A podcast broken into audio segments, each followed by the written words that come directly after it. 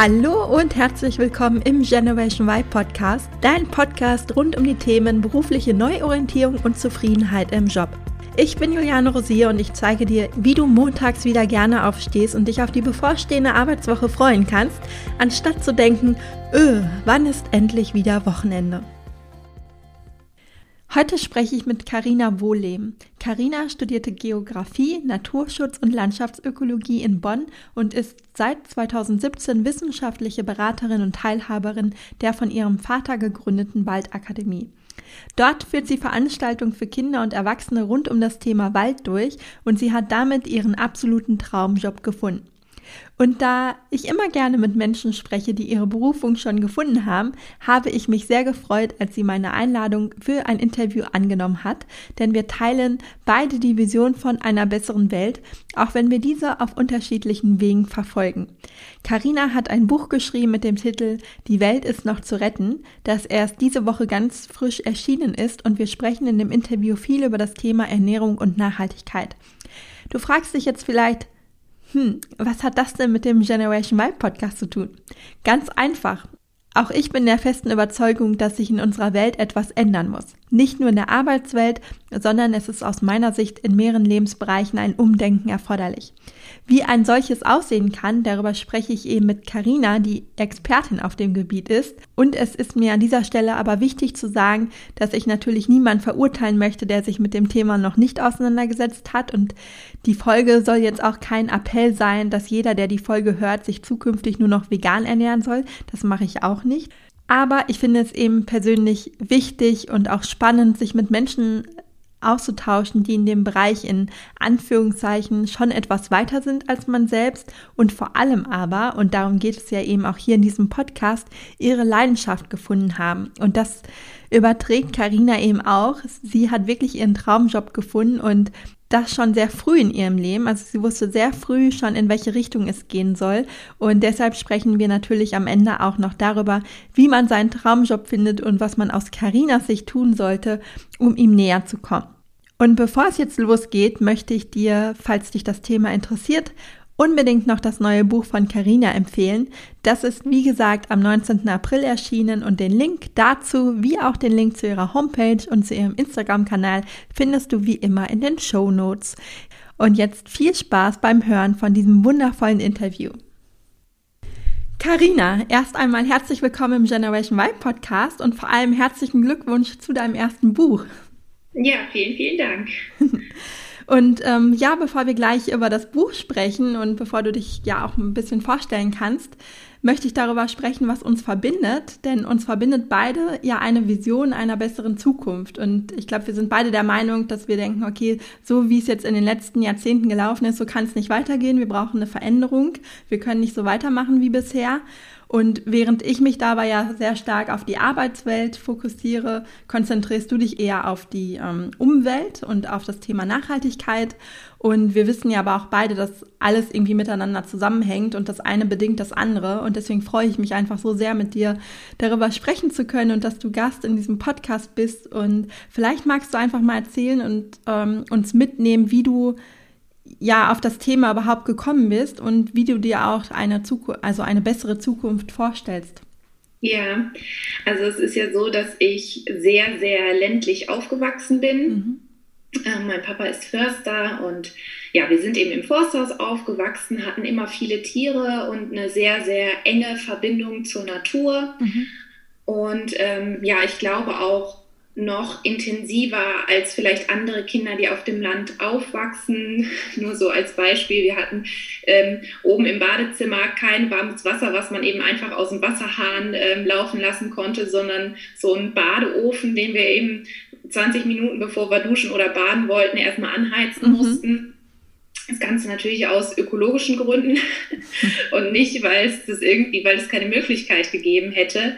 Und ähm, ja, wir hatten eben auch immer einen sehr großen Gemüsegarten, wo äh, meine Eltern ganz viel Obst und Gemüse selber angebaut haben, was dann auch geerntet und verarbeitet werden musste. Und ähm, ja, nach dem äh, Abi hatte ich während des Studiums eine Zeit, da habe ich relativ wenig ähm, darauf geachtet, wo die Produkte, die ich eben esse, herkommen mhm. und habe eben auch viel Fleisch ähm, aus Massentierhaltung gegessen und habe mir da gar keine Gedanken drüber gemacht, obwohl ich es von zu Hause eigentlich hätte besser wissen müssen. Mhm. Und ähm, ja, dann wurde mein Sohn 2018 geboren und da fing das dann an, dass ich mir mehr Gedanken über die Zukunft gemacht habe, was hier eigentlich auf der Erde passiert und ähm, welchen Einfluss ich eben auch als Einzelperson habe und mhm. nehmen kann. Und ähm, Anfang 2019 haben wir uns dann dazu entschieden, vegan zu leben weil wir uns eine Doku angeschaut haben und ja, das war für uns ein sehr, sehr einschneidendes ähm, Erlebnis. Und ja, dann haben wir das eben von heute auf morgen beschlossen, weil uns gar nicht klar war, dass der Konsum tierischer Produkte wirklich so einen großen Einfluss auf die Umwelt und auf das Klima hat. Und ähm, ja, wir haben das eben für uns als relativ einfache Möglichkeit gesehen, ähm, großen Einfluss ja, auf die Umwelt und Natur zu nehmen. Mhm. Finde ich jetzt schön, dass du das sagst, weil ganz oft ist es ja so, dass man denkt, ach ja, ob ich jetzt was verändere oder nicht, was hat das schon für Auswirkungen? Und du sagst jetzt genau umgekehrt, nee, jeder hat, ähm, kann Einfluss darauf nehmen und es macht eben auch einen großen Unterschied. Ganz genau. Also es ist ähm, wirklich so, dass ich, ich habe das mal ausgerechnet, meinen ökologischen Fußabdruck eben allein durch die Ernährungsumstellung um 25 Prozent reduzieren konnte. Mhm. Und das finde ich schon extrem viel, mhm. wenn man denkt, das ist ja eigentlich nur so eine kleine Komponente ja. im Leben. Ähm, und in den Medien wird es ja auch meistens so kommuniziert, dass wir weniger Auto fahren müssen, mhm. weniger in Urlaub äh, fliegen sollen. Aber auf die Ernährung wird eben relativ wenig eingegangen. Und ja, umso erstaunlicher fand ich dann eben, dass das doch so einen riesigen Einfluss mhm. hat. Wie war für dich die Umstellung? Also ist dir das dann leicht gefallen mit dem, mit dem neuen Bewusstsein oder weil ich kann mir vorstellen, wenn man ähm, seine Ernährung eben wechselt, dann steht man ja auch erstmal da, okay, weil du hast gesagt, du hast sehr viel Fleisch gegessen. Ähm, das mhm. habe ich auch in deinem Buch gelesen, also fast jeden Tag. Und dann steht man ja wahrscheinlich auch erstmal vor der Voraus äh, Herausforderung, ja, was koche ich denn jetzt überhaupt und was esse ich denn dann? Mhm. Wie war mhm. das bei dir? Also mental war das nicht schwierig. Also es war jetzt nicht so, dass ich ähm, tierische Produkte vermisst hätte, mhm. aber es war natürlich schon eine Herausforderung, ähm, das beim Kochen umzusetzen mhm. und beim Backen. Und ähm, ich glaube, bei mir war halt der Vorteil, dass ich sowieso immer gerne ähm, gebacken und gekocht habe und auch gerne experimentiert habe, ähm, sodass mir das dann nicht besonders schwer gefallen ist, neue Sachen auszuprobieren. Und ähm, ja, ich fand es eben auch spannend, mir Blogs durchzulesen mit mhm. äh, vegan, veganen Rezepten oder äh, YouTube-Videos anzugucken zu dem Thema. Ja, und ähm, ja, das war eine Herausforderung, mhm. aber eine positive. Ja. ja. Du teilst ja auch auf deinem Instagram-Kanal ähm, auch ganz viele tolle Rezepte, habe ich gesehen.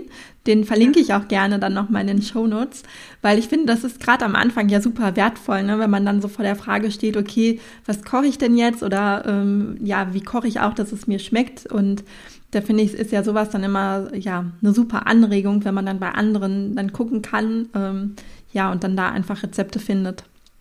Genau, das war eben auch so der Hintergedanke dabei, dass ich anderen Menschen das erleichtern möchte, mhm. ähm, diese Umstellung und zeigen möchte, dass es eben gar nicht so schwierig ist und trotzdem super abwechslungsreich und lecker sein kann, ohne dass man jetzt stundenlang irgendwelche Kochbücher oder Ernährungsratgeber wälzen muss.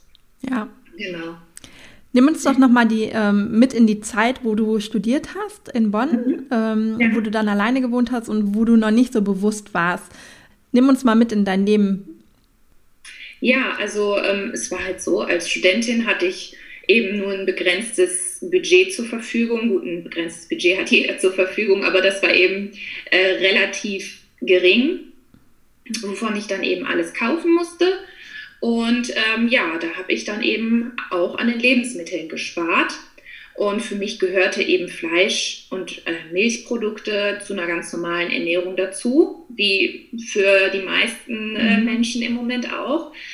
Und ähm, ja, dann habe ich eben auch im Discounter ähm, Fleisch gekauft. Also zu Fleisch zähle ich jetzt nicht nur wirklich ähm, Braten oder ja. Hähnchenbrustfilet, sondern wirklich auch Wurst ähm, äh, solche Sachen oder ein Salat, wo gebratene Hähnchenbrust mhm. drin ist. oder Thunfisch auf Pizza, solche Geschichten, ähm, ja, das, das gehörte einfach dazu. Also wenn ich jetzt keine Hauptmahlzeit mit Fleisch hatte, dann hatte ich aber Wurst auf dem Brot.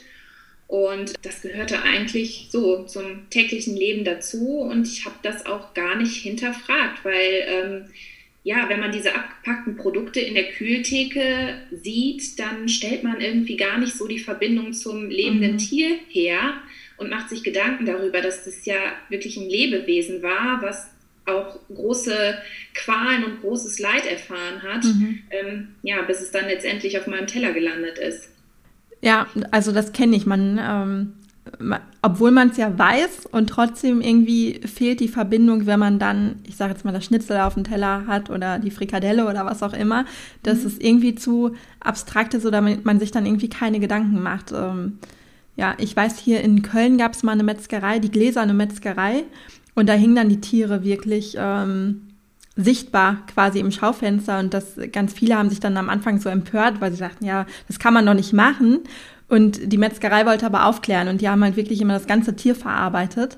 Und habe ich auch gedacht, so ja, krass, also da sagen jetzt einige Leute, man kann das nicht machen, man kann das Tier nicht so zeigen, aber das ist ja tatsächlich, äh, ja, essen, essen das ja viele Menschen und ähm, also da auch so diese Diskrepanz. Also man darf es nicht zeigen, aber man isst es. Also ja. Genau. Also ich glaube tatsächlich, wenn mehr Menschen dabei wären, wie eben das Endprodukt, sage ich jetzt mal, entsteht, mhm. würden das auch viel mehr Menschen nicht mehr essen wollen.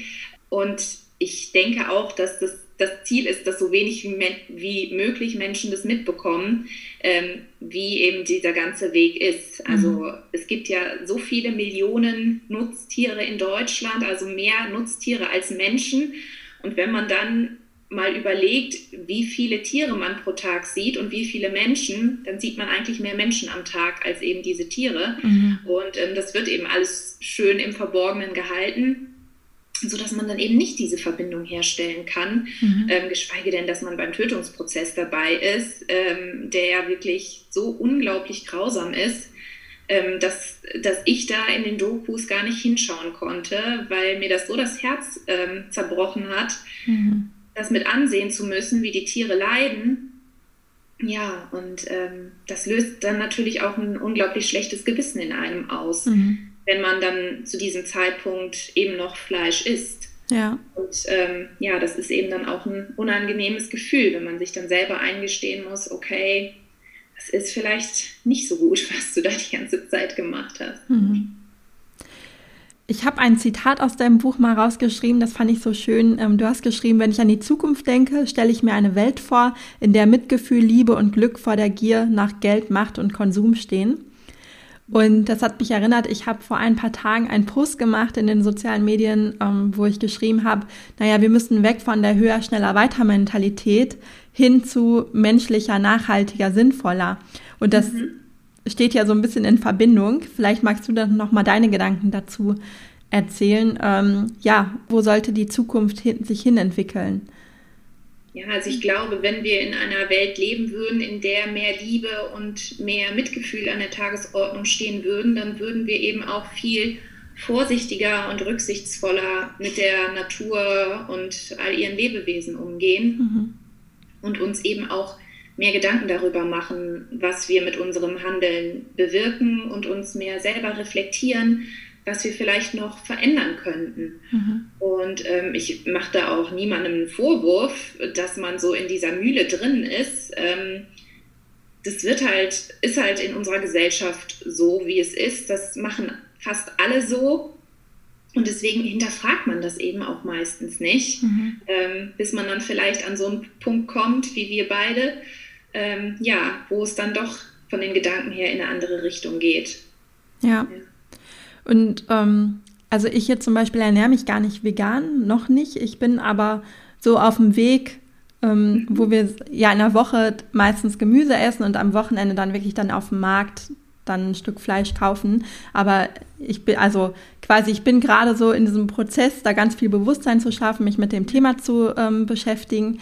Und ich finde, das ist ja auch eigentlich so der erste Schritt, wenn die Menschen erstmal mehr Bewusstsein haben und schon mal so, ich glaube, man muss ja nicht von jetzt auf gleich sich vegan ernähren, aber da einfach ja, sich mal mehr Gedanken ähm, zu machen und auch bewusster einkaufen zu gehen vielleicht und auch zu sagen, okay, ich brauche es nicht jeden Tag. Ähm, wie ist da dein Ansatz? Was, was denkst du, was ist so der, was kann so ein erster Schritt sein?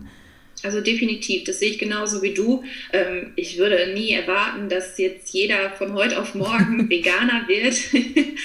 ähm, ich finde, es reichen schon kleine Schritte aus und ähm, können eben auch Positives bewirken. Mhm. Eine Studie zum Beispiel hat mal herausgefunden, dass wenn in Deutschland 20 Prozent weniger Fleisch gegessen würde, man so viele Emissionen einsparen würde, wie wenn man das Braunkohlekraftwerk Weißweiler abschalten würde. Und wow. das ist der viertgrößte CO2-Emittent äh, in Deutschland. Mhm. Und ich finde, das ähm, verdeutlicht sehr schön, mhm. dass schon relativ kleine Schritte eine große Wirkung haben können. Ja.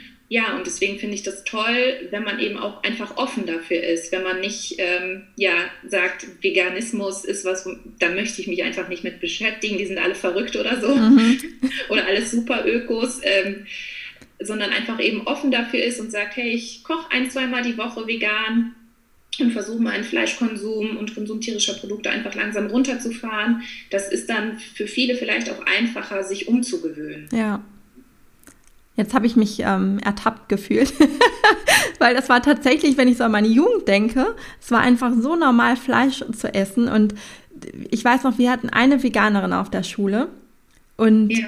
also sie war keine Außenseiterin, das möchte ich nicht sagen, aber es war komisch. Also man kannte das irgendwie früher noch gar nicht. Also das war irgendwie, jetzt komme ich ja auch aus dem Sauerland, es war einfach irgendwie fremd. Da hat sich keiner Gedanken gemacht. Jeder hat Fleisch gegessen und es war wirklich so, dass man dachte, ja, was ist die denn jetzt noch? Also es war wirklich so ein bisschen verrückt und jetzt ist es ja heute viel, viel, viel normaler geworden und ähm, man merkt da ja, finde ich, schon eine riesen, eine riesen Veränderung auch in der Gesellschaft, dass es einfach normaler wird und dass auch die Restaurants sich mehr darauf einstellen und Genau. Ja, total. Ja. Also ich finde auch in den Supermärkten sieht ja. man die Entwicklung. Das finde ich immer total schön, wenn man sieht, ah, da ist wieder ein neues mhm. äh, veganes Produkt ja. in den Kühlregalen angekommen. Ich meine, das sind jetzt nicht die gesündesten Sachen, aber ähm, für die breite Masse ist das eben toll, wenn man äh, dann nicht mehr das Gefühl hat, auf irgendwas verzichten zu müssen. Mhm. Dann nehme ich halt den Schokopudding, der auf Mandelbasis ist, statt aus Kuhmilch oder die Nuggets, die dann eben, weiß ich nicht, aus Erbsenprotein oder Soja sind, statt äh, aus Hühnern. Ja. Und man schmeckt dann eben keinen Unterschied. Und das finde ich toll, wenn äh, der Umstieg da dann eben so erleichtert wird. Mhm. Ja. Nimm uns noch mal mit in dein Berufsleben. Also ich weiß, du hast Geografie studiert. Ähm, wolltest du das schon immer studieren oder was war so dein Berufswunsch als Kind? Ähm, also als Kind wollte ich gerne Umweltschützerin werden. Mhm. Da ähm, habe ich davon geträumt, auf der Rainbow Warrior von Greenpeace Wale zu retten. Ah, cool. Aber ähm, ja, das habe ich dann nicht verwirklicht. Ich glaube auch zur Freude meiner Mama. Und ähm, Genau, dann habe ich eben überlegt nach, der, nach dem Abi, was ich machen könnte. Lehramt stand auch noch im Raum für Grundschule, habe mich dann aber doch für Geografie entschieden, mhm. weil ich eben gerne im Naturschutz beruflich eben mhm. auch Fuß fassen wollte und dachte, da ähm, eigne ich mir ein umfangreiches Wissen an und kann dann eben auch einen Job zum Beispiel beim Bundesamt für Naturschutz oder so mhm. ähm, antreten. Und ähm, ja, ich habe dann eben auch im Master Naturschutz und Landschaftsökologie studiert. Da konnte ich den Master allerdings nicht zu Ende führen, weil sich dann mein Sohn auf den Weg gemacht hat. Mhm. Und ähm, habe dann aber nach dem Studium angefangen, in der Waldakademie zu arbeiten, die ja mein Papa gegründet hatte. Und ja, das war für mich dann wirklich so ein Traumjob, muss ich sagen, mhm. ähm, weil ich dann äh, Führungen durchgeführt habe für Menschen, die sich eben für den Wald interessieren. Haben wir, haben wir verschiedene Veranstaltungen durchgeführt, machen wir nach wie vor noch, ähm, sofern es Corona dann hoffentlich bald wieder zulässt. Ja. Ähm, genau, und haben zum Beispiel auch Privatwaldbesitzer beraten, wie sie ihren Wald ökologisch bewirtschaften können. Und das war echt eine tolle Sache, da ähm, ja eben auch dafür zu sorgen, dass mehr Wälder geschützt werden können. Mhm. Ja, ich ähm, sehe jetzt auch gerade so ein Strahlen, ein Leuchten in deinen Augen, wenn du davon erzählst. Aber dann war es ja eigentlich auch schon als ähm, ja, Kind oder Jugendlicher, also der Berufswunsch ging ja auch schon in die Richtung, also auch wenn es das nicht eins zu eins geworden ist, aber so das Thema ähm, Umwelt, Nachhaltigkeit, Tierwohl ähm, war dann eigentlich schon immer präsent in deinem Leben? Ja, genau. Also es ja. war eigentlich schon immer da. Ähm, ja, also meine Eltern sind auch beide sehr ökologisch eingestellt und haben meinem Bruder und mir das eben schon von klein auf mitgegeben. Gut, während des Studiums hatte ich dann irgendwie so einen kleinen Aussetzer, was das Essen angeht. und ähm, aber danach ging es dann eben wieder auch weiter. Und ja, also das hat mich schon immer sehr geprägt und auch beschäftigt. Also Themen eben, ja, auch Umweltverschmutzung, solche Sachen, Klimawandel, mhm. die ähm, ja, haben mich immer sehr beschäftigt und bewegt. Äh, ich habe mir immer viele Gedanken darüber gemacht und ja, das hat sich bis heute auch nicht geändert. Mhm. Ja, schön. Ähm, du arbeitest ja jetzt ziemlich frei, glaube ich, also von zu Hause aus und kannst dir deine Zeit einteilen und ähm, ist natürlich super, auch wenn man zwei kleine Kinder hat, ähm, dass man so arbeiten kann. Hättest du dir jemals vorstellen können, so einen klassischen 9-to-5-Job anzunehmen? Ähm, ja, hätte ich mir auch vorstellen können. Ähm, ich habe mir ehrlich gesagt nie großartig Gedanken darüber gemacht, dass ich eben auch selbstständig arbeiten könnte. Mhm. Und muss jetzt aber ehrlich sagen, dass das für mich so das Erfüllendste überhaupt ist, dass ich mich mit einem Thema beschäftigen kann, ähm, ja, was ich liebe, was mich mit Leidenschaft erfüllt. Ähm, ja, und das ist, ich weiß, dass das was ganz Besonderes ist und dass da nicht viele Menschen die Möglichkeit zu haben. Und ja, dafür bin ich eben auch sehr dankbar, muss ich sagen, mhm. dass ich das so machen kann, ja. Mhm. Was möchtest du jetzt den Hörern, die jetzt zuhören, noch mitgeben? Ähm, ja, was möchtest du mitgeben? Wie kann eine bessere Arbeits äh, Arbeitswelt, eine bessere Welt aussehen? Und vor allem, was können die ersten Schritte sein, die jeder von uns eigentlich umsetzen kann? Also wir haben jetzt eben schon über die Ernährung gesprochen, dass da jeder einen großen Einfluss natürlich drauf hat. Äh, gibt es aus deiner Sicht noch weitere Punkte? Ja, also das sind ähm, viele Kleinigkeiten, würde ich sagen, die man im privaten Bereich aber relativ einfach umsetzen kann. Zum Beispiel kann man ähm, Recyclingpapier kaufen. Dafür müssen dann eben nicht extra Bäume gefällt werden. Mhm. Man kann seinen Stromanbieter wechseln und zu Ökostrom ähm, eben wechseln, dass man eben keinen Atomstrom oder Kohlestrom bezieht. Ähm, ja, man kann darauf achten, dass wenn man die Möglichkeit hat, äh, man mehr öffentliche Verkehrsmittel nutzt, weniger in Plastik verpackt kauft oder sich vielleicht auch mal, ähm, was die Kleidung angeht, ähm, auf Secondhand-Plattformen umschaut, was es da so alles gibt. Also ich mhm. habe mir jetzt in diesem Jahr vorgenommen, keine neuen Kleidungsstücke zu kaufen, mhm. sondern wenn dann nur Secondhand. Und ähm, ja, das hat bis jetzt auch wirklich sehr gut geklappt. Ähm, ich bin überrascht immer wieder davon, was für eine tolle Qualität die auch die gebrauchte Kleidung dann mhm. noch hat. Und ja, finde das dann immer schön, wenn nicht extra dann was Neues hergestellt werden muss. Mhm. Ja, ich glaube, das kennt ja auch jeder, dass man sich irgendwann mal was gekauft hat und dann zu Hause ausgepackt hat und irgendwie festgestellt hat, hm, ziehe ich ja. irgendwie doch nicht an oder so. Und Deswegen genau. heißt jetzt Secondhand nicht automatisch irgendwie, dass es total abgetragen und abgenutzt ist, sondern ich glaube, wir alle oder jeder kennt das, dass man mal irgendwie Kleidungsstücke hatte, die man nicht gerne angezogen hat, die man vielleicht ein, zwei Mal anhatte und dann irgendwie ja im, im Kleiderschrank einfach nur noch hang und ähm, ja, die dann natürlich bei jemand anderen, der sich daran erfreut, viel besser aufgehoben sind. Ja, genau, ja. ja. Ja, erstmal vielen Dank. Ich ähm, verlinke dein Buch natürlich auch ähm, in den Show Notes. Da sind ja noch ganz, ganz, ganz viele andere Tipps drin. Und ähm, jeder, der sich damit beschäftigen will, der ähm, kann das dann eben in deinem Buch nochmal ausführlicher nachlesen. Ähm, hast du einen Tipp? Weil jetzt bist du ja in der glücklichen Situation, dass du deine Berufung oder deinen Traumjob schon ziemlich früh gefunden hast. Hast du noch einen Tipp für jemand, der jetzt irgendwie unzufrieden ist und denkt, oh, das hätte ich auch so gerne, ich würde auch so gerne irgendwie meiner Leidenschaft folgen, aber ich habe irgendwie gar keine Ahnung, was ich machen soll, ähm, wie man da dran kommt? Also wie man das so findet, weil bei dir war es ja auch so, dass du das eigentlich schon seit Kind war, dieses Interesse da, ne?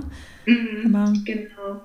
Also ich glaube tatsächlich, dass man da mal so in sich hineinhorchen sollte und mal überlegen sollte, was macht mir zum Beispiel auch in der Freizeit richtig viel Spaß, was sind Themen, die mich faszinieren, mhm. ähm, für die ich eben großes Interesse habe und die mich vielleicht sogar im besten Fall mit Leidenschaft erfüllen. Mhm.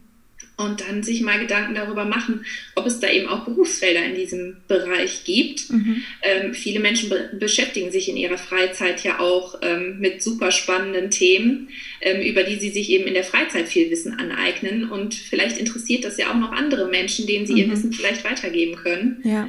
Ja, ja genau. das finde ich einen guten Punkt, weil ich finde, ähm, also so der Traumjob, der hat ja auch immer viel damit zu tun, dass man auch anderen dann quasi was Gutes tut oder anderen dient, auch mit der eigenen Leidenschaft. Und da bist du ja auch ein ähm, super Beispiel für, weil dein Wissen, was du hast, ähm, hilft natürlich auch ganz vielen anderen Menschen, sich da jetzt auf den Weg zu machen. Und ja, erstmal danke dafür. Und ähm, ja, auch vielen Dank für das Interview. Ja, danke auch. War sehr schön mit dir zu sprechen und ich glaube, dass das Thema eben ja in der nächsten Zeit ja umso wichtiger wird. Und ähm, ja, vielen Dank. Ja, vielen Dank.